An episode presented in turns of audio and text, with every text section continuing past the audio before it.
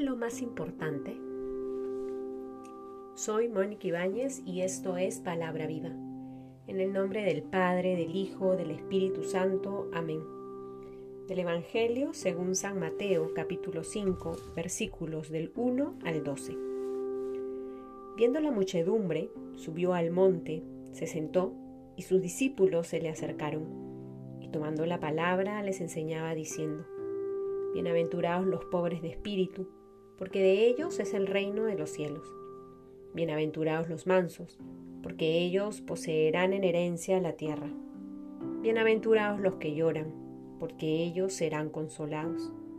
Bienaventurados los que tienen hambre y sed de la justicia, porque ellos serán saciados. Bienaventurados los misericordiosos, porque ellos alcanzarán misericordia. Bienaventurados los limpios de corazón, porque ellos verán a Dios. Bienaventurados los que trabajan por la paz, porque ellos serán llamados hijos de Dios. Bienaventurados los perseguidos por causa de la justicia, porque de ellos es el reino de los cielos. Bienaventurados seréis cuando os injurien y os persigan, y digan con mentira toda clase de mal contra vosotros por mi causa.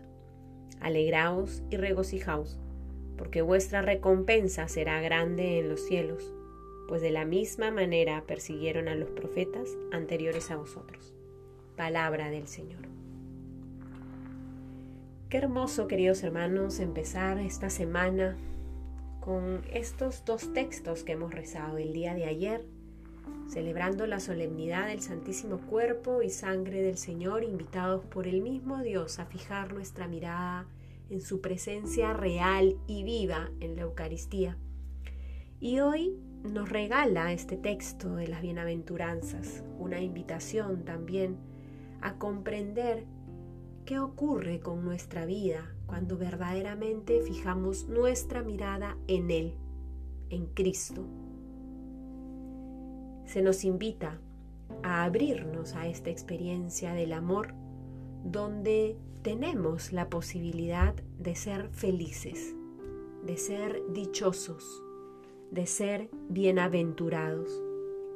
Es Cristo quien proclama este discurso en el monte, acompañado de sus discípulos y de muchas otras personas que lo acompañan en su camino o porque han descubierto que Él es respuesta para lo que para sus necesidades y para lo que están buscando, o lo acompañan porque simplemente les da curiosidad, que tanto predica. El día de hoy nosotros subimos a este monte y escuchamos estas bienaventuranzas. Estamos viviendo tiempos particulares a muchos niveles en el mundo, por la pandemia, por las situaciones sociales, políticas, por el tema laboral, donde muchos de nosotros probablemente nos hemos quedado sin trabajo o conocemos a alguien que está sin trabajo. En fin, una situación bastante particular de nuestros tiempos y se nos invita a ser bienaventurados, a ser felices, a ser dichosos. ¿Cómo podemos ser felices y bienaventurados y dichosos en medio de esta situación? ¿Es que Dios no se da cuenta de lo que estamos viviendo? ¿Es que Dios no entiende las consecuencias de lo que hoy por hoy estamos experimentando? Pues sí, Dios lo entiende y Dios sabe lo que estamos viviendo. Y es por eso que hoy nos ha querido recordar que estamos llamados a ser bienaventurados, a ser dichosos, a ser felices. Y nos da claves importantísimos. Por un lado, vivir la pobreza de espíritu, ser mansos, llorar, asumir, aceptar nuestros sufrimientos, tener hambre y sed de justicia, ser misericordiosos, ser limpios de corazón, trabajar por la paz, no tener miedo a ser perseguidos por causa de la justicia. El Señor nos invita y nos propone un camino para avanzar en esta conquista de la felicidad que ya nos pertenece porque Él ya la conquistó para nosotros. Sin embargo, es un camino que implica una y otra vez fijar nuestra mirada en Él. El momento en que desviemos nuestra mirada y nos desenfoquemos, este camino de luchar por la justicia, de buscar la paz, se torna peligroso, porque vamos a ir tras ideales meramente humanos.